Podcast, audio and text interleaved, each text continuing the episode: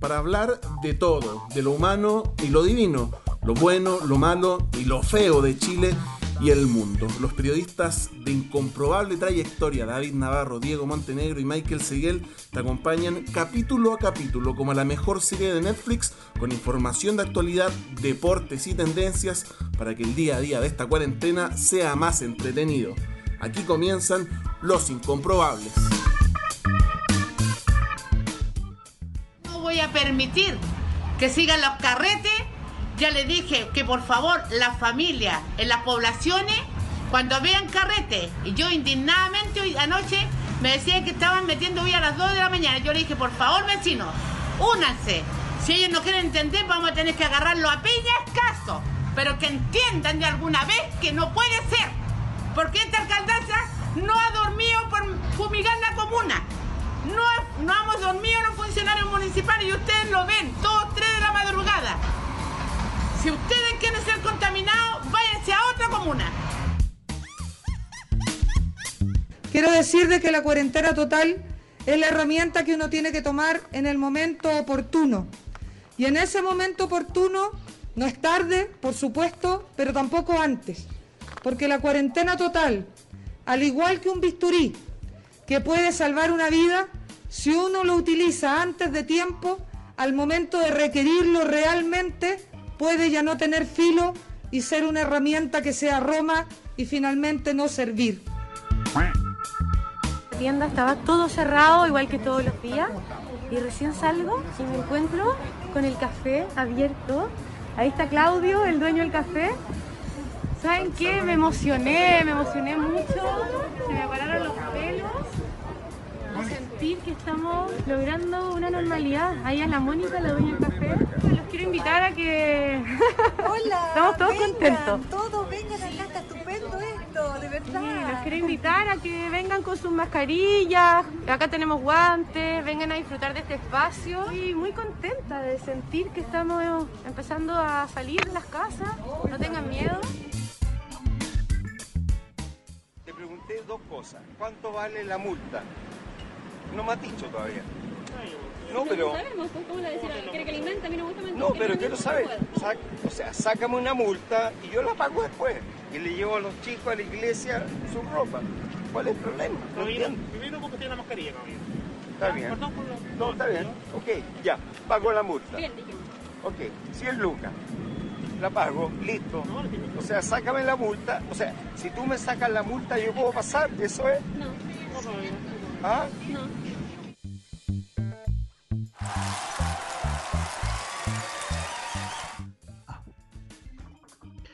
Hola, hola, ¿qué tal? ¿Cómo les va? ¿Cómo andan? Comenzamos el quinto capítulo de Los Incomprobables. Aquí les habla el incomprobable conductor Michael Seguel y durante los próximos minutos te acompañaremos en esta cuarentena con la mejor conversación sobre los temas de la segunda semana de mayo. Estrenamos este capítulo en medio de una cuarentena total en el Gran Santiago y varias ciudades del país, así que mucha fuerza, a todos los profesionales de la salud, enfermeros, doctores, médicos, técnicos, kinesiólogos, todos ellos. Así que todo el aguante para ellos, muchachos, mucha fuerza incomprobable para todos ustedes. Y como todos los capítulos, me acompañan los amigos de siempre. En esta esquina, presento al taladro, el cemental, el incomprobable periodista David Navarro. ¿Cómo estás, David? ¿Cuál es tu tortera de la semana? Hola Michael y bueno, a toda nuestra comunidad incomprobable. Fíjate que estuvo bien difícil elegir. Cada semana es más complicado, ya que hay mucho material de parte de la, de la sociedad civil, también de los políticos. Yo me quiero quedar con la ministra Carla Rubilar, porque no sé si estaba declarando sobre el cierre de la ciudad de Santiago o estaba recibiendo el Nobel de Literatura, fíjate. Porque escucha las analogías que se manda, esas metáforas. No, es que la cagó yo. Estoy, estoy conmovido, de verdad que no, no, no tengo palabras. Extraordinario. Eh, y en este otro rincón presento, ustedes ya saben, a nuestro Latin Lover chileno. El músico, el todo talento del Mue, Diego Montenegro. ¿Cómo te va, Diego? ¿Cuál es tu de la semana? ¿Qué tal, Michael Navarro? ¿Cómo te va? Un saludo a toda la audiencia. Hola.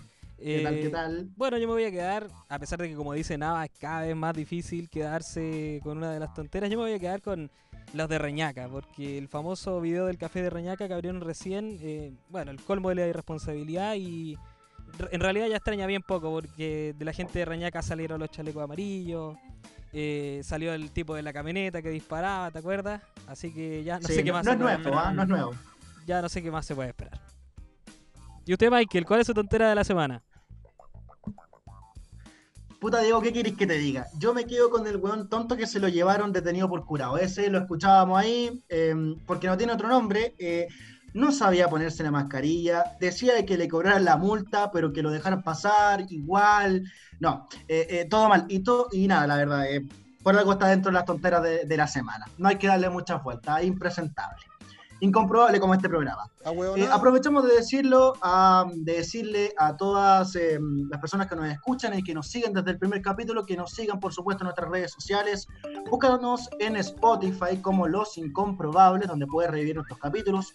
En Twitter como arroba guion bajo incomprobables y en Instagram también como arroba Los Incomprobables, donde compartimos material y contenido por supuesto incomprobable. También estamos en YouTube, no te olvides, ah, en el canal Los Incomprobables. La opinión incomprobable de David Navarro. Durante esta semana, la Escuela de Salud Pública de la Universidad de Chile publica un estudio sobre el avance del coronavirus en el país, en el cual estiman un colapso para el sistema de salud dentro de los próximos 10 o 14 días. Esto ante la creciente ocupación de camas en las unidades de cuidados intensivos de los hospitales. Una de las medidas que incluso ha planteado el Ministerio de Salud redistribuir de manera uniforme la demanda de camas de la región metropolitana hacia otras regiones, para así evitar el colapso y que ningún centro asistencial supere el 80% de ocupación. Ante esta situación que se modifica cada día, cabe cuestionarse qué tan sorprendidos podemos estar sobre el colapso del sistema de salud, sobre todo en el sector público.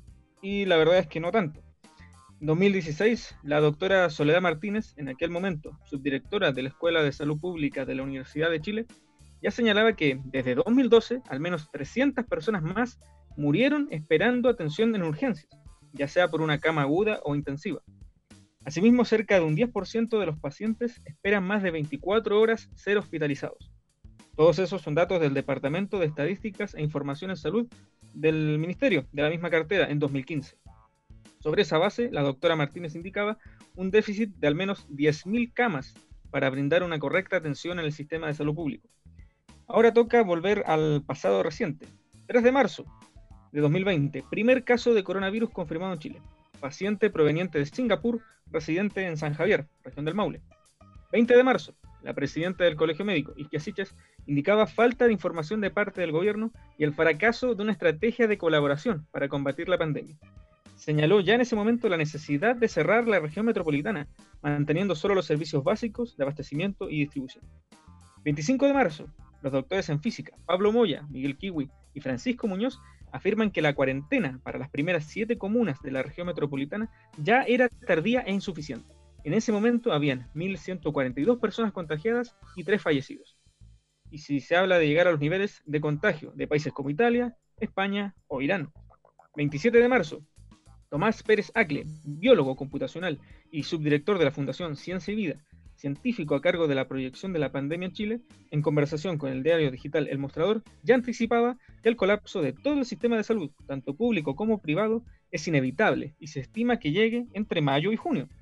Y por si fuera poco, el, 3 de- el 30 de marzo, el director general de la Organización Mundial de la Salud, OMS, Tedros Adhanom Ghebreyesus, advirtió de que los colapsos en el sistema sanitario debido a la pandemia del coronavirus pueden aumentar drásticamente las muertes de pacientes con otras enfermedades, pero que son evitables si se vacunan o se atienden oportunamente. Han pasado más de 50 días desde aquellos anuncios. Lo cierto es que las advertencias no faltaron. Desde la sociedad civil se brindaron herramientas que iban en pos de enfrentar de mejor manera esta pandemia. Ahora mismo pareciera que cualquier medida que se tome será insuficiente. La encuesta, incomprobable. A propósito de la cosa sexual en medio de esta cuarentena, los incomprobables te preguntan, ¿cómo prefieres decirle al cerso? Alternativa A, coito. Alternativa B, cachita. Alternativa C, el delicioso. Alternativa D, matar la gallina. Vota, comparte y difunde en nuestras redes sociales. La encuesta, incomprobable. Ya lo decíamos al inicio del programa, cuarentena total en Santiago y algunas comunas de la región metropolitana que se suman, a- algunas también ciudades de Chile, por supuesto, ya van casi dos meses de esta cuarentena, de esta pandemia del COVID-19. Está bueno ya en todo caso, ¿no, muchachos? Harto rato que se venía pidiendo, ¿no? En todo caso. Así es, bueno, eh, ya parece, voy a usar una frase que es demasiado cliché, encuentro yo, demasiado periodística, que era Sí. una crónica de una muerte anunciada, porque... Ay, No. El. Pulitzer, por favor. calmado, calmado. ¿Dónde está el. Pulitzer para mí? No. No, te digo Dios que mío. estaba más que anunciado porque... ¿Qué nivel de periodismo? La verdad es que estaba, eh, estaba Dale, anunciado, Montaner. estaba anunciado que est- estas medidas que se habían tomado de un principio no iban a funcionar.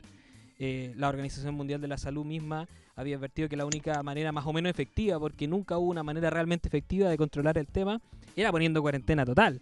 Entonces, Claro. el hecho de que tengamos que hacerlo ya después de que pagamos todo el costo de no haberlo hecho, parece la del chileno, pues, de tropezarnos siempre con la misma piedra. pues. Ahora, igual estamos enfrentados al hecho de que si te, o te mueres de coronavirus o te mueres de hambre. pues. Esa es la contradicción eh, que se da en, el- en este país para, para enfrentar esta pandemia. Así que yo creo que, igual que en la película de Los Simpsons, muchachos, ¿se acuerdan? Vamos a terminar en Santiago con un domo puesto encima, así para que no hayan, Ah, no hayan contagios. No, me quiero morir, me quiero morir. ¿Qué opinan ustedes, Damarro? Sí, eh, yo creo que ya ni un domo nos salvaría, fíjate. Y bastante a destiempo el anuncio de cuarentena para la región metropolitana. Y bueno, yo lo comenté en un comienzo, advertencias nos faltaron, o sea, y sobre todo Santiago, que tiene más del 75% de los contagiados, parecía evidente que tomar medidas más drásticas desde un comienzo en la ciudad con más habitantes por kilómetro cuadrado y donde tienes además las comunas con más habitantes del país. Está Puente Alto, por ejemplo, está Maipú, está la Florida, o sea, era, era como dijo Mauro Icardi en alguna entrevista, era una cosa lógica, o sea, no, no cabía por dónde. Y las redes asistenciales colapsadas, o si no, ya al borde del colapso. De verdad es como ya demasiado, es como cuando, no sé, hay un, viene la ola y tú dices, ah, que viene, y ya está encima tuyo y ahora no hay cómo reaccionar prácticamente. Claro, oye, y lo peor de todo es que se combina con la noticia de que supimos este viernes del vicepresidente del Senado que lleva poquito eh, semanas, meses, que es asintomático por coronavirus, dio positivo. Sí. Y se llama Rabindranath Quinteros. Quinteros. Uy, te regalo ese nombre. Ex alcalde de por muchos años. Uf, Rabindranath. Sí, Lo por los lagos. Sí, lo acabo de decir. Lo dije muy claro. fútbol, imagínate. Tal... Imposible. Está como el nombre del, del de la Organización Mundial de la Salud. Terrible, bueno, no se te puede regalo, decir. Te regalo, te regalo a Rabindranath. Eh, y ya, pues la cuestión es que se mm, conoció la noticia el día viernes y la, y la cosa es que em, la fiscalía, eh, claro, la región metropolitana, inició un- una investigación por oficio porque él, eh, sabiendo que era sospechoso, porque todavía no le dan el resultado, era sospechoso de COVID, esperando, ¿cierto? Viajó a Puerto Montt y llegó a Puerto Montt. Entonces se confirmó la noticia y ahora estamos todos viendo lo impresentable y lo incomprobable de este vicepresidente del Senado, primer eh, parlamentario que se conoce oficialmente que tiene COVID-19, confirmado, todo real, todo verídico, está todo en fiscalía, eh, tiene el tema y que más encima está siendo investigado por la fiscalía porque el caballero eh, se mandó se, se mandó a cambiar. ¿Qué tal? Bonita, bonita la que se mandó el flaco. Mira, y más O sea, encima estuvo en la el- moneda. El, flaco vicepresidente del Senado. No, y estuvo en la moneda, aparte, estuvo en una reunión ahí de, los de los senadores eh, que van a reunirse periódicamente en el Palacio de la Moneda y él estuvo presente en esa reunión, así que no sé qué va a pasar ahí con el protocolo de, de, de contagio. O sea, ya, ya dijeron que en el Senado iba a estar cerrado las próximas 14 días, dos semanas. mm, Nadie en el Senado, cerrado en el Congreso. ¡Pum! No, y clausurado. eh, en el Senado y también en la moneda. Fíjate que cual, pues, también esta semana eh, uno, no un funcionario de gobierno, sino que uno de los camarógrafos, tengo entendido, o alguien del equipo de prensa, ¿ya? No Tal quisieron cual. dar el nombre, por supuesto, para proteger su Sí. identidad, pero lo cierto es que también eh, una de la, de, los- de la gente que, que cubre en la moneda también dio positivo y ahora toda la gente, todos los, todos los equipos de prensa tienen que hacerse el test o estar en cuarentena. Así es. Entonces ahí también eh, eso, eso va a dificultar también la- los puntos de prensa, la, la información o bien hacerse en, otro, en otro lado. Tiene que, También se, difi- mantenerse, se dificulta la transmisión de la, de la información. tiene que mantenerse la privacidad de los colegas porque imagínate, después va a ser como esas películas donde llegan con antorcha y con palo a la puerta de tu casa. Y no, Ah, no. es que suene chistoso. Es que tiene que ser. así, terrible. Uf. Dorime, interrimo ad appare dorime. Ameno, ameno, lancire, lanciremo. Interrimo ad appare dorime. Ameno, ameno, lancire, lanciremo. Dorime,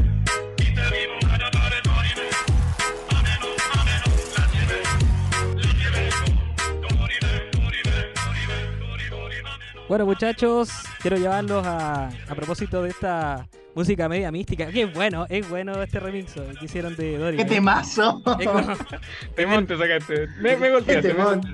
origen incomprobable. de verdad incomprobable. De remix. Oye, quiero llevarlo a un tema, muchachos, a propósito de, de la música que estamos escuchando. Eh, no sé si ustedes que cacharon que esta, semana hubo mucho revuelo en torno al tema del Cristo de Mayo. ¿Se sabe la historia del Uh, Cristo de. Mayo, no? Algo leí, pero. Yo bien poco, sí, yo bien poco montanero, no voy a mentir acá. Me declaro ignorante. Edúcame. Cuéntanos más. Bueno, resulta favor, que este, este 13 de mayo, de mayo recién pasado, eh, se cumplió eh, otro aniversario más del famoso terremoto, y ahí aquí me voy a poner un poco ñoño, del año 1647, en, Ah, que se dio ah, en la ciudad de. Santiago. Ah, Y- bueno. Y, y donde pasó ah, algo bastante peculiar. En una iglesia ubicada en la calle Estado, en el centro de Santiago, hay una famosa iglesia que se llama la, eh, la iglesia del donde está el Cristo de Mayo. Y. ¿San Agustín? ¿Cómo, perdón? Ah, bueno, es de la Orden de San Agustín. No sé si Exactamente. se llamará sí, así. sí, es de la orden de, es de la orden de San Agustín. Bueno, ahí hay un crucifijo que es de la época colonial. Se dice que le perteneció incluso a, a la Quintrala, a, Catalina de los Ah. Ríos y Bisberger. ¿A qué tal Cantoña? ¿Te imagináis? A la Quintrala. Bueno, y ese crucifijo tiene algo muy especial porque se dice que mientras la Quintrala torturaba a, a sus súbditos, digamos, que eran famosas esas torturas, la, el Cristo la miraba y agarró como, como un tema maligno, ¿cachai? Entonces, en el, ese terremoto del año ¿Ya? 1647 y la iglesia se vino abajo, lo único que quedó en pie fue ese crucifijo. Y quedó Mm. intacto. Y la corona de espinas se le pasó al, al cuello. Ese fue el único cambio que tuvo. Bueno, desde ese año, eh, eh, todos los 13 de mayo se realiza una procesión en Santiago, que es la procesión del Cristo de Mayo. Y fíjate que las tres únicas veces que no se ha hecho ha sido justo en los años que ha habido terremoto. ¿Qué les parece, muchachos? Así que eso No, no, en no, redes ya, sociales dejó la escoba. No empecé, no empecé con tu weá, Claro, e- e- eso leí que en el fondo eh, dicen que da mala suerte ser supersticioso, pero lo cierto es que eh, justo los años anteriores en que no hubo procesión, hubo, hubo terremoto. Así o sea, es. no hubo procesión en 1984, terremoto el 85. No hubo procesión en 2009, terremoto el 2010. Y no hay procesión 2020 y está el, el signo de interrogación para el 2021. Ustedes quieren asustar a la gente, cabrón. No, no estoy de acuerdo con este programa. Cancelemos el Ahueonao. 2020 y cancelemos este programa también. Ahueonado. No, es que además Chile es un país sísmico. O sea, tenéis que estar Estamos siempre preparados. O sea, ya es, es verdad, estamos en emergencia por pandemia, pero aún así, Claro. Si hacía una encuesta hoy día, así como nuestra encuesta incomprobable, ¿cuánta gente tiene agua en su casa? Agua guardada. ¿Cuánta gente tiene pila? Como Pancho del Sur, ¿te acordáis? Una, una linterna. ¿Cómo? Como Pancho del Sur, que tenía no sé cuántas miles de botellas de agua. O Lucho Arenas, creo que era un humorista que así. Eh, Lucho Arena, ¿verdad? Ese Lucho payaso Arena, que sí. guardó como una bodega de agua y al final no pasó nada por el 2012. Sí. Flaco, no, no le creamos tanto a Salfate, Mm. No, muchachos. no, y, tampoco hay que guardar tanto, si es para el, para el consumo básico. Exactamente. Ni que te fuera a tomar mil litros de agua. No, tampoco. Bueno, a propósito de esta historia, muchachos, del Cristo de Mayo, eh, queríamos ahondar en otros mitos populares que rondan en Chile y que forman parte como de esta, esta especie de, ¿cierto? de mitología popular, como le quisimos poner. Una son. A ver, ¿hiciste, la- ¿hiciste la pega, Montenegro? A ver, extrañamente, ahora sí que va a temblar porque hice la pega, weón. bueno ya. Voy a buscar no. bidones de agua. Bueno, eh, esta, eh, esta- parte de esta historia eh, tiene que ver con la... No sé si han- se han dado cuenta que, sobre todo en Santiago y en otras ciudades de Chile también, hay hartas bicicletas blancas estacionadas y están Sí. amarradas a un palo. Sí. Bueno, eso tiene que ver con una creencia que inició una fundación que se llama Ciclistas con Alas y que tiene que ver con que eh, quienes fallecen sobre la bicicleta eh, tienen un lugar especial, por así decirlo, guardado en el, en el más allá. Son zonas especiales. Bueno, es una es parte de la historia. Eh, Qué simbólico igual, ¿ah? Qué, qué No, o sea, sí. ¿Le acabó la historia? Dicen que pedalean al cielo, imagínate. Buena. Bueno, no, es que cerca de mi casa hay una. Buena, claro que buena. No, no, no, pero es que, no, no, es que en serio, porque cerca de mi casa hay una, y de hecho se formó hasta un grupo de Facebook, y era eh, Justicia para, para Camila, me parece. Sí. Y claro, eh, falleció en pleno cordón Vicuña Maquena, paradero 28, y creo que fue atropellada por un, por un bus del Transantiago. Imagínate. Ah, Fue, fue justo, fue justo en una... qué lástima. Ella venía doblando y la, la micro ahí la impactó y, y todavía está ahí la, la bicicleta, le van a dejar flores. Es justamente una, una bici animita, como se dice. Así es, una bici animita. Bueno, otra Oh, de, brígido, de las historias que, que- que hay dentro de esta mitología popular en Chile es la del dedo de Patagón de Punta Arenas. El famoso que está ahí en la plaza. Ah, Yo no lo Por conozco. supuesto. ¿Ustedes lo conocen? Yo sí, Yo no sí, claramente. Pero conozco, conozco un poco la historia, pero no, no, no, no he estado allí, digamos. Bueno, No, se dice, se dice que un marinero español que iba de paso por Punta Arenas, un marino, eh, le, asombró tanto el porte que tenía la estatua del Patagón que decidió tatuársela. Y justo eh, en el tatuaje como que le había quedado un efecto en el dedo gordo del pie que hacía que tú si lo veías de una parte se veía de una forma y, lo, y si lo miráis de otra se veía de otra forma. Entonces de ahí nació como eh, el- la tradición de darle un beso en el pie al Patagón, que él fue el primero que lo hizo, digamos, cuando se dio cuenta que le había Claro. quedado así el tatuaje tan raro. eh, y es como señal de buena fortuna, ¿cierto? Que le dio el, el beso en el dedo. Ahora estaría medio prohibido, sí, por, la, por el tema del coronavirus. Te podéis pegar a Oh, imagínate, ahí. todos dándole besos No, ahí, ¿no? No, y aparte que yo, yo he estado en Punta Arenas. No, he, he estado ahí. Lugares yo estuve ahí. Lugares que hablan. Eh, y, y sí, pues es verdad. Yo me acuerdo que fui eh, cuando, cuando, estuve, cuando estuve allá. Eh, sí, pues, o sea, no es que se armaran filas ni nada, pero sí como que está ahí en la plaza de armas normal y como que es como la foto dándole el beso a la estatua, ¿cachai? Y se arman Claro. filas. Oye, y- y la cantidad de besos que debe haber recibido ese, esa- ese pie, weón, ese, ese, ese dedo, ni siquiera el pie, ese dedo Claro. en la historia es como la cantidad de saliva de... Ah, Brígido. ah, mm, mm, Ay, ay, asquito, asquito. Igual le, igual le di el beso a la weá y todavía no vuelve. Bueno, y aparte, bueno, quisimos eh, a, Sí. a guardar una última historia, muchachos, que tiene que ver, y que esta ya es más moderna, tiene que ver con el, con el actor Adriano Castillo. No sé si lo, quizás lo conocen más por su nombre. ¿Ya? Quizás lo conocen más por su nombre de su personaje, el compadre Moncho. Ah, por supuesto. Se dice, básicamente, que está en varios lugares a la vez. En redes sociales hay testimonios de eso. y hay algunos que lo postulan hasta presidente de la República. ¿Qué les parece, muchachos? Creo que él se autoproclamó presidente. Tal Porque- cual. porque cuando, cuando estaba todo el rollo de Maduro, Guaidó, él dijo, bueno, yo también puedo ser presidente designado o presidente autoproclamado. ¿Qué tanto? Claro, el Y- presidente encargado de Chile, Es- el Exacto, compadre eso, Moncho. eso, ese, ese es el término, el presidente, encargado. encargado. Bueno, Gracias. muchachos. ¿Y qué creen? ¿Hablamos con Adriano Castillo? po? ¿Quieren No. escuchar lo que dijo? No, lo tenemos. Por favor. Adriano, estás, A ver si se, Adriano, ¿estás ahí? consideraba, si se consideraba parte de la mitología popular. Así que escuchemos lo que nos dijo. A ver. pero, pero eso me divierte mucho, pues. Me lo encuentro muy entretenido. Además, eso se produce con un con un personaje que yo hice en Los Venegas, el compadre Moncho, lo que me llena de agrado, pues. El hecho de que eh, sostenga a la gente que yo soy ubicuo, que estoy en varias partes a la vez, al mismo tiempo, claro, omnipresente, pues, en diferentes lugares, en el mismo minuto. Eso se debe a que yo la verdad que nunca he tenido auto ni tendré, por lo tanto me muevo por la ciudad en metro, en taxi o en, eh, o en Transantiago. Entonces, de repente la gente me ve en ahumada y, y al- a los 10 minutos, a los 5 minutos, se baja del metro y yo estoy en el andén. Entonces dice, pero ¿cómo si acabo de ver este señor? Lo que pasa es que yo tomé el metro anterior de. Muchos eh, jóvenes se acercan a mí para decirme, por ejemplo, eh, por favor, eh, compadre, déme suerte que voy a dar el examen de grado a la universidad y me apretan y qué sé yo, le digo, te va a ir muy bien, confía estos mitos eh, te traen puros beneficios. ¿eh? A mí, a mí me traen puros beneficios, porque cuento con el afecto del, del público chileno, lo que es muy importante para un actor. Ahí está, muchachos. ¿Qué les parece? Eh, No, un tipazo. de verdad, extraordinario, extraordinario. Genio total.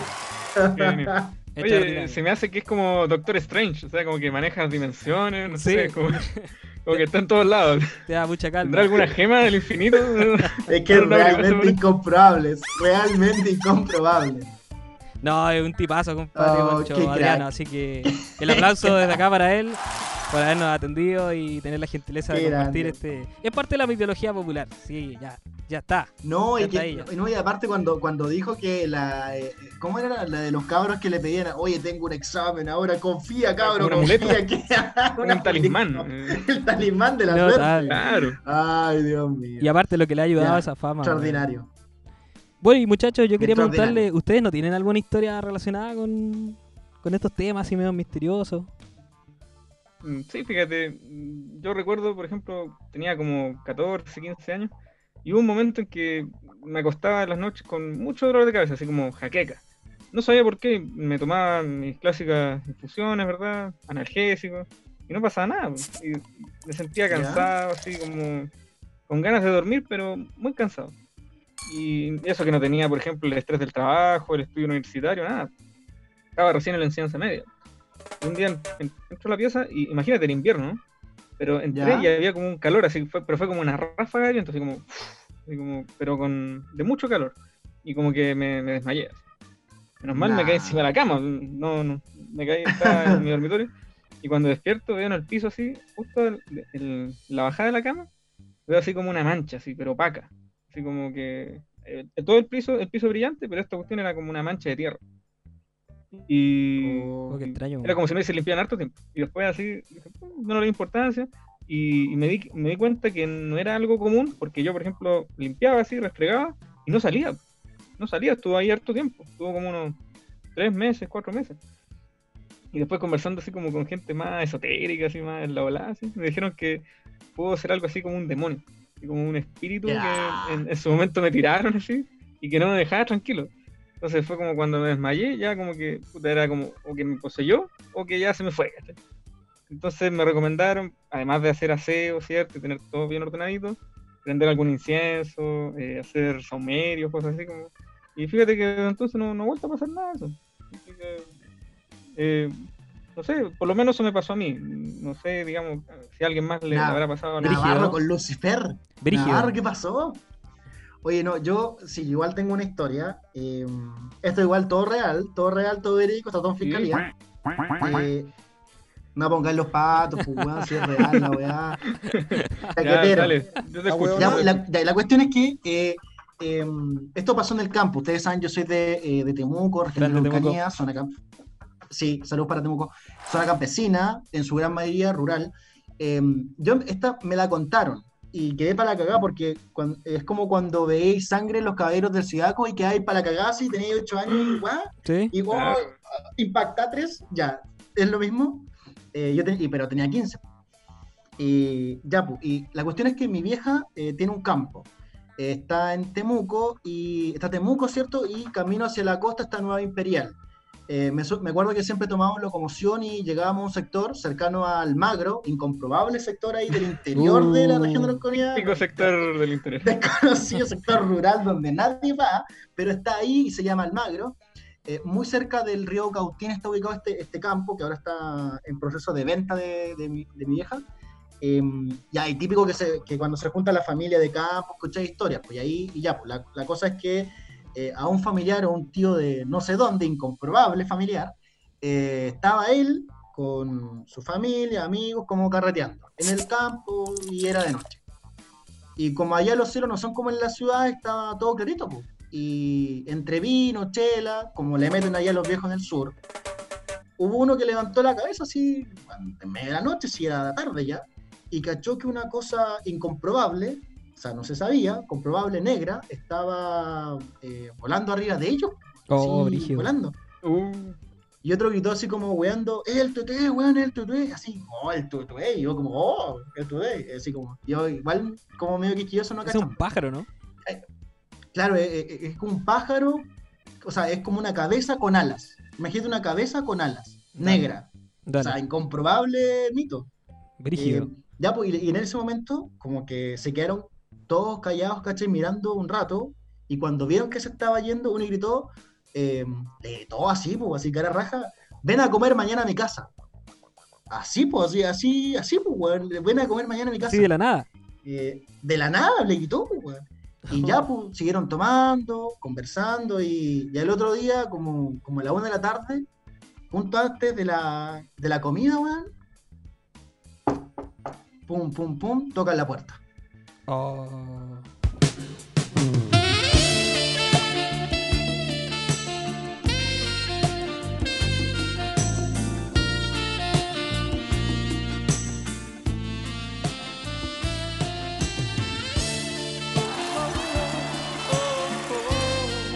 ¿Qué es esa música, weón? Como que tuvo un, como que tuvo un déjà vu. ¿Qué pasó, Michael? Al final era, era George Michael que llegó a tu puerta. Puta, no, no sé, weón. Es que lo que pasa es que se me sube la temperatura con este tema, weón. Se me pasan cosas. Eh, puta, se me olvida hasta cómo terminé la historia, weón. Así es la weá. Ya muchachos, cambiamos de tema porque ahora vamos a hablar de la cuarentena, pero de algo mucho más entretenido que a todo el mundo le gusta. ¿Qué pasa con el sexo en cuarentena? ¿Qué pasa? ¿Qué pasa con el delicioso durante el encierro? ¿Qué pasa con las parejas, los solteros, solteras, los solteres, para ser inclusivos muchachos?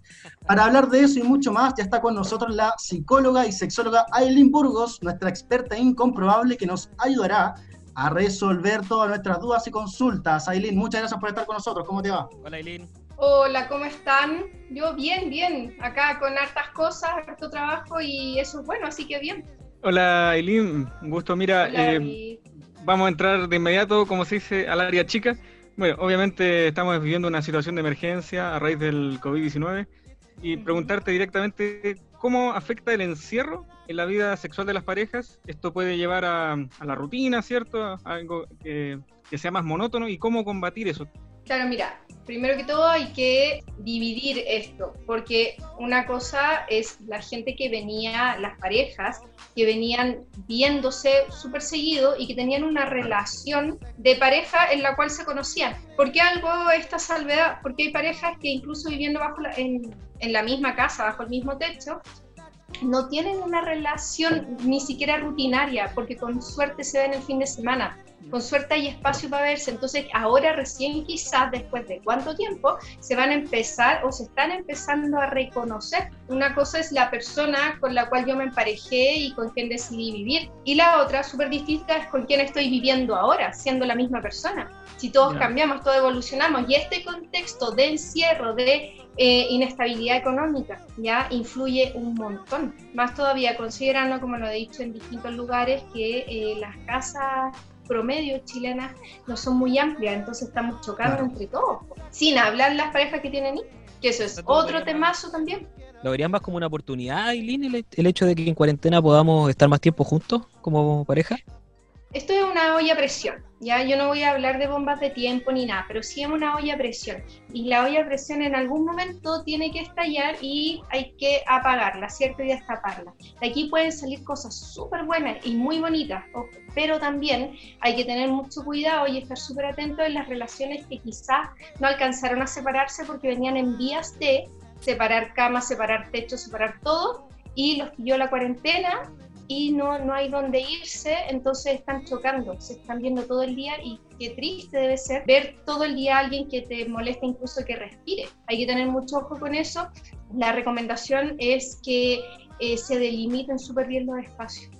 Si, hay que estar juntos obligados y no queremos porque estábamos a punto de separarnos, la idea es que, por ejemplo, eh, si uno va a estar en el living trabajando, el otro está en el dormitorio, y se cedan espacio y el- la base de todo esto es el respeto, ¿no? ¿Cachai? Porque si no aquí puede quedar una crema súper grande como ah, ya viene pasando y como ha sucedido también en otros países donde se dispararon las tasas de violencia intrafamiliar, por ejemplo.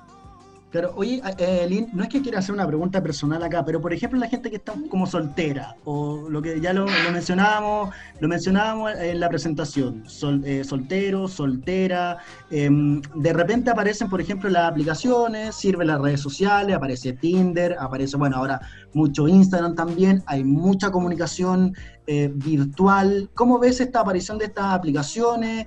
Eh, ¿Sirve un poquito quizás como de compañía, una, una sensación de compañía? ¿Calma quizás un poquito la ansiedad? ¿Lo ves ahí como el posible, como la espera? Encontré una pareja, ya hice el match, eh, estoy hablando con alguien por Instagram o cualquier red social, después me junto, eh, supuestamente cuando se acabe esto, no sabemos cuándo, pero...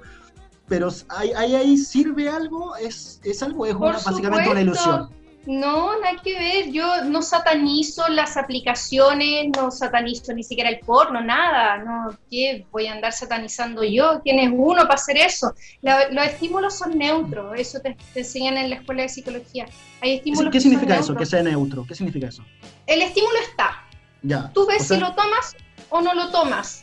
¿Cachai? Entonces, lo que tenemos que tener ojo es de, por ejemplo, si ya eh, estamos haciendo match con una o más personas, porque aquí si estáis soltero y, estáis Sí, en el mercado, da igual que estéis con una o más personas, po, chateando me refiero. Eso da lo mismo. Entonces, lo que sí hay que tener mucho ojo es que si vas a compartir contenido eh, ex- explícito de, de índole sexual, ten mucho cuidado a quién se lo compartís. Claro. Ten fotos, videos, que no se muestren tu cara, tatuajes, porque eso se puede filtrar. No sabemos bien, nos puede tocar la, la fortuna de eh, encontrar a alguien criterioso, criteriosa, y no va a compartir las fotos, pero de buena primera no lo vamos a saber. Va, hablemos un poquito de los nudes. Ya, ya nos metimos ahí. eh, en la clásica como del pack, ¿cierto? Me imagino que te has familiarizado o has escuchado un poquito. Mándate el pack. Sí, claro, como. O, ¿A cuánto el pack? Están a la venta, Más además. Hay, ge- hay gente que lo vende y es así directamente. que y lucra, no pasa sí. nada y está todo bien. Ahí, Sí, bueno, yo tengo amigas que lo hacen de otros ¿Ah, sí? países. Sí, así, cuéntanos, cuéntanos Tengo- esa tengo amigas- Estamos muy interesados. o sea, tengo amigas argentinas que, que sí, claro, ellas venden sus fotos. Sí, sí. Y mucho antes de esto. Esto, esto ya venía hace dos años más. Pero con el tema de, de que no, no pueden haber contacto íntimo y la gente necesita estimularse de distintas maneras, por supuesto mis amigas venden, se dedican a eso. Perfecto. Tra- es, es- es su trabajo, Claro, entonces claro, pero claro, ellas trabajan con esto, pero en el caso, por ejemplo, de personas, no sé, común y corriente, una persona, un- alguien que conoce una red social y se da la dinámica y se establece la confianza, tú tampoco lo ves como algo malo, o, o no sé si llegas al nivel de recomendarlo, pero sí como que no es tan terrible y, y- y me meto ahí directo cuáles serían como las recomendaciones, ya, ya hablaste un poquito de eso, pero cuáles serían como las recomendaciones para no pasar un mal rato, si la cosa es pasarlo bien. Sí, claro, no, no es para nada terrible. Sí, a ver, cada uno tiene que hacer lo que le parezca mientras no se transgreda a sí mismo y a los demás. Y por- con los Claro. demás me refiero a si estoy en una relación y vivo con esa pareja y mi pareja piensa que somos exclusivas, exclusivos, lo que sea, y yo estoy eh, pidiéndole fotos, estoy pidiendo el pack a otra persona, igual ojo, po, esas cosas se conversan, porque en cualquier momento en este contexto de cuarentena a uno le puede dar la paranoia y se pone psicótico, revisa el celular y encuentra, imagínate, gente en pelota, y no soy El, yo. el que busca encuentra, dicen. Tal cual. Siempre y cuando sea con mayores de edad, siempre Ah, claro. gente mayor de edad, no obligados, ni tampoco con nada que tenga que ver con niños y animales, ni obligaciones, yo no satanizo nada. Bueno saber eso, Aileen. Y bueno, justamente con la, la gente que, por ejemplo, se, se quedó sola o ya, ya estaba sola, ¿cierto? Incluso antes de la, de la pandemia. de Venía la en cuarentena. soltería, sí, po. Exacto. Hay mucha gente que me pregunta a mí como si yo en verdad supiera y yo digo, no, no, no tengo idea. Me dicen, por ejemplo, ¿cada cuánto es recomendable o saludable eh, hacerse autocariño? El, el auto delicioso, como dicen los, los, los centennials en redes sociales. El auto El auto delicioso. El delicioso, me encanta, me encanta ese concepto. Porque es cierto, po, sí es delicioso. Sí, po. No, no hay otra mejor Nada de descripción. Las veces que tú tengáis ganas y eh, mientras no sea compulsivo, y con compulsiones se habla de algo que te impide eh, realizar tus tareas diarias, desde ducharte, ir al baño, comer, trabajar, producir. Mientras esto no sea compulsivo, la masturbación es perfectamente viable y está bien que así sea. Es otra forma más de relacionarse con el cuerpo. ¿Y qué beneficios? Además, Disculpa. Además, claro, el beneficio principal de esto es el autoconocimiento. Primero que todo, el placer y, y en paralelo el autoconocimiento, porque la masturbación ayuda un montón a saber qué me gusta, cuánto me gusta, de qué manera me gusta y qué no me gusta. Hay cosas que no me van a gustar y haciendo y practicando la masturbación me voy a dar cuenta. Hay gente que llega a los 50 años y no tiene idea de que le gusta en el plano sexual. Y ojo, porque si tú no sabes lo que te gusta en el plano sexual, probablemente no vas a tener idea de que te gusta en la vida. Ah, bueno. Qué profundo eso, como que. Oye, quería llevarte a otro plano. Estuve investigando algunos datos sobre la sexualidad de los chilenos, según algunos estudios de opinión, y me sorprendió un dato de una encuesta de 2019 de GFK, donde un 13% de los encuestados afirmaba realizar la práctica del sexting, o sea, lo que, envia- lo que hablábamos al principio, de enviarse nudes, básicamente. Yo te quería preguntar si tú recomendarías para estas parejas, porque hay casos de parejas que quedaron separadas por la cuarentena, y quedaron uno en una casa y otro en otra. ¿Tú recomendarías como una práctica para cultivar la sexualidad en esas parejas, el hecho de enviarse fotos? Por supuesto.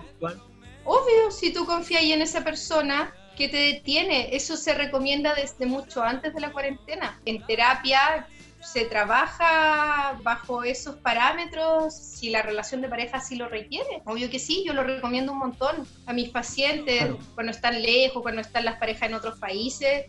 Les fomento que lo hagan si es que se sienten bien con su cuerpo y se sienten en confianza totalmente. Leer literatura erótica, descargar literatura erótica de Spotify, de YouTube, mandarse audios. Las mujeres somos súper auditivas.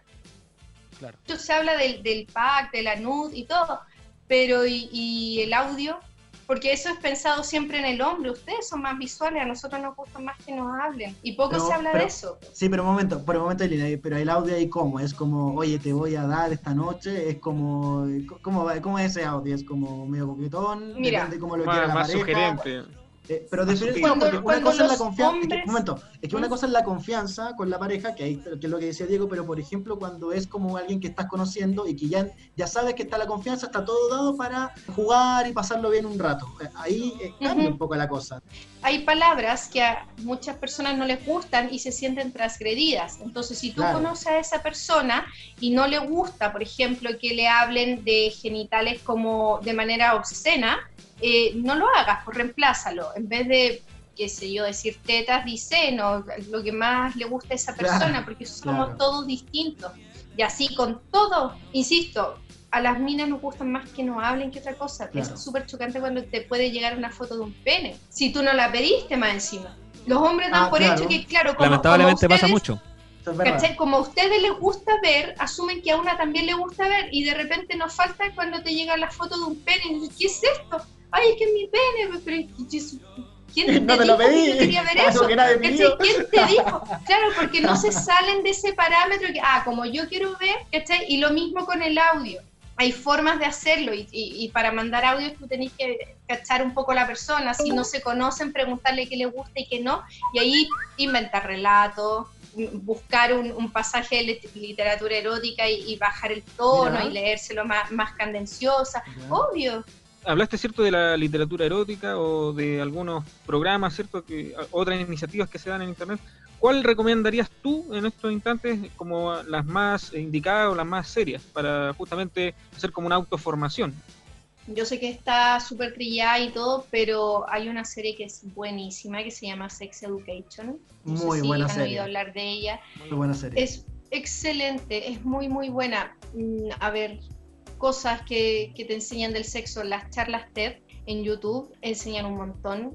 Yo, a mí me interesó mucho el, el área sexual y soy, me dedico a esto gracias a los libros de la doctora Helen Fischer. Ella es antropóloga y se dedicó a hacer estudios de la sexualidad humana internándose en la selva amazónica y comparando a los primates con los humanos, por ejemplo, viendo distintos animales y cómo se comportaban. Y después haciendo estudios del cerebro humano. Entonces ella te habla del cerebro enamorado, de por qué sentimos celos, de por qué se producen ciertas adicciones, incluso las sexuales. Y eso, eso te educa un montón. Eso es como la base. Para entender un montón de cosas, un montón, un montón de cosas, porque lo demás ya adentrarse en neurología y ese tipo de cuestiones. Lo otro también, Argentina, Uruguay, España nos llevan años luz en cuanto al estudio de la sexualidad, entonces cualquier paper, Claro. cualquier libro que puedan encontrar que tenga una buena base, Uruguay Argentina, eh, brasileña también, siempre es bienvenido. Claro, y literatura, no es lo de nada, literatura erótica de repente quizá ahí con ebooks, con cualquiera de la plataforma, alguna algún autor en particular o algún texto. Hay un libro de un autor francés que se llama Las ventajas del poliamor. Ah, bueno. En ese libro, además de hablar del poliamor y de su propia experiencia, aparecen varias recomendaciones de literatura erótica. Perfecto. Oye, lo último, Aileen, ya hemos hablado harto, hemos aprendido mucho también. Eh, preguntarte con una palabra clave que dijiste al final y que se nos había un poquito escapado durante la, entrevista, el tema del poliamor. Te pongo una situación particular. ¿Qué pasa con el tema, claro, evidentemente el sexo, hombre-mujer, qué sé yo, hombre-hombre, mujer-mujer, como sea? Alguno quizás se enrede ahí, se enamore quizás, pero el otro quizás como que busca el tema como de la amistad. Eh, ¿Ves el tema como de la posibilidad después del sexo, la amistad y cómo lo combina un poco con el tema del, poliamor, que es algo que también se está dando y que se está abriendo mucho? Yo me imagino que David, Diego igual lo mismo, tienen varios amigos que son poliamorosos, que no sé si lo están pasando muy bien en esta época. El poliamor está ok mientras todos estén de acuerdo, y con de acuerdo me refiero a que estén informados. Es muy complejo de llevar a cabo en el tiempo, porque siempre están los celos, siempre hay alguien que me Claro. gusta más que el otro, siempre alguien se va a poner más celoso. Ya, entonces lo primero hay que estar súper informado. Yo no voy a conquistar a alguien dándole en el gusto, porque después me, me entrampo solita. Claro, Hablando, complicado. si fuese yo, ¿cachai? Hay que estar súper seguro, hay que estar súper informado. No es como que, ay, estoy con alguien y me dice, ¿sabes que soy poliamoroso y para estar conmigo tenéis que ser poliamorosa? Oh, yo, ok. Tengo que Sí. leer, tengo que informarme, porque si no, las pelotas. Si no, las pelotas, no, chao. Aparte que en Chile como que no hay una cultura del poliamor, ya está súper mal entendido. Entonces como, ah, sí, quiero, quiero tirarme a esta, esta y esta otra son como mis caseras. ¿Queréis ser mi casera? Y como, ¿qué te pasa, ridículo? Esto es una forma de vida. El poliamor es una forma de vida y como tal pagamos todos cuentas por igual. Si vamos a vivir juntos hay que respetar los espacios, no hay que agarrarse a coscachos, un montón de cuestiones Claro. que son súper difíciles de llevar. No hay que dárselas de bacán ay, sí, soy poliamoroso. No, no pasa nada. Es Sí, muy más de alguno difícil. se debe dar color con eso, más de alguno. Ahí de Claro. estar, Sí, totalmente. Entonces, lo primero es la información, no transgreder los límites y Ya. estudiar harto para, para tomar una decisión de manera informada, como todo en la vida. Sí. Quedó clarísimo, ¿ah? yo creo que no, no, no, hay, no hay nada mucho. No hay Tremendos mucho que agregar. datos. Tremendos datos, quedamos súper educados. Muchas gracias a Aileen Burgos, tus redes sociales para que la gente que vaya, que Sí, vaya para a que te siga, que mm, Si A tienen ver, preguntas mi- también, consultas en particular. Sí, preguntas, si es que quieren sesiones en línea, que hace dos meses y algo estoy trabajando solo en Claro. línea. Mi Instagram, aileen.burgos.m. aileen.burgos.m Claro, el Instagram, sí, ¿cierto? y mi nombre- experta. Sí, y mi nombre se escribe E y latina L E E N. eileen.burgos.m. Perfecto. Ujú. Ahí estamos entonces. Aileen, muchas gracias por el tiempo, la disposición, quedó clarísimo, hablamos un montón y gracias por estar con los incomprobables. Hay que etiquetarse, ¿ah? hay que etiquetarse después cuando salga todo esto. Sí, pues dale, obvio. Gracias. Que estén súper bien. Un Gracias abrazo por llamarme. Cuídate, un beso Cuídense. grande, chao. Un gusto. Chao.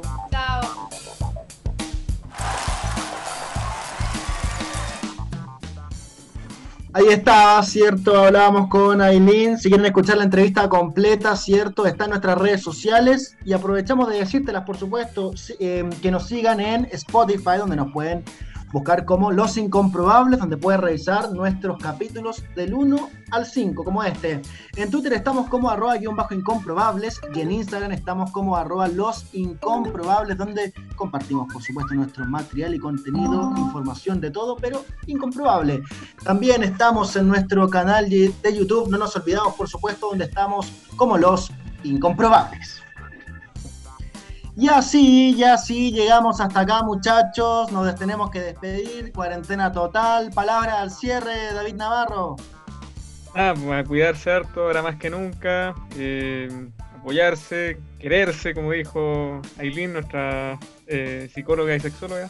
También Sí. mucho cariño para, para ustedes, muchachos, a la distancia y que sigamos creciendo, porque encuentro que, eh, no sé, yo la pasé bien hoy día.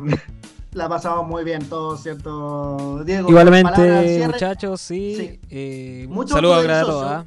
Mucho autodelicioso para ustedes. Así es. Acuérdense.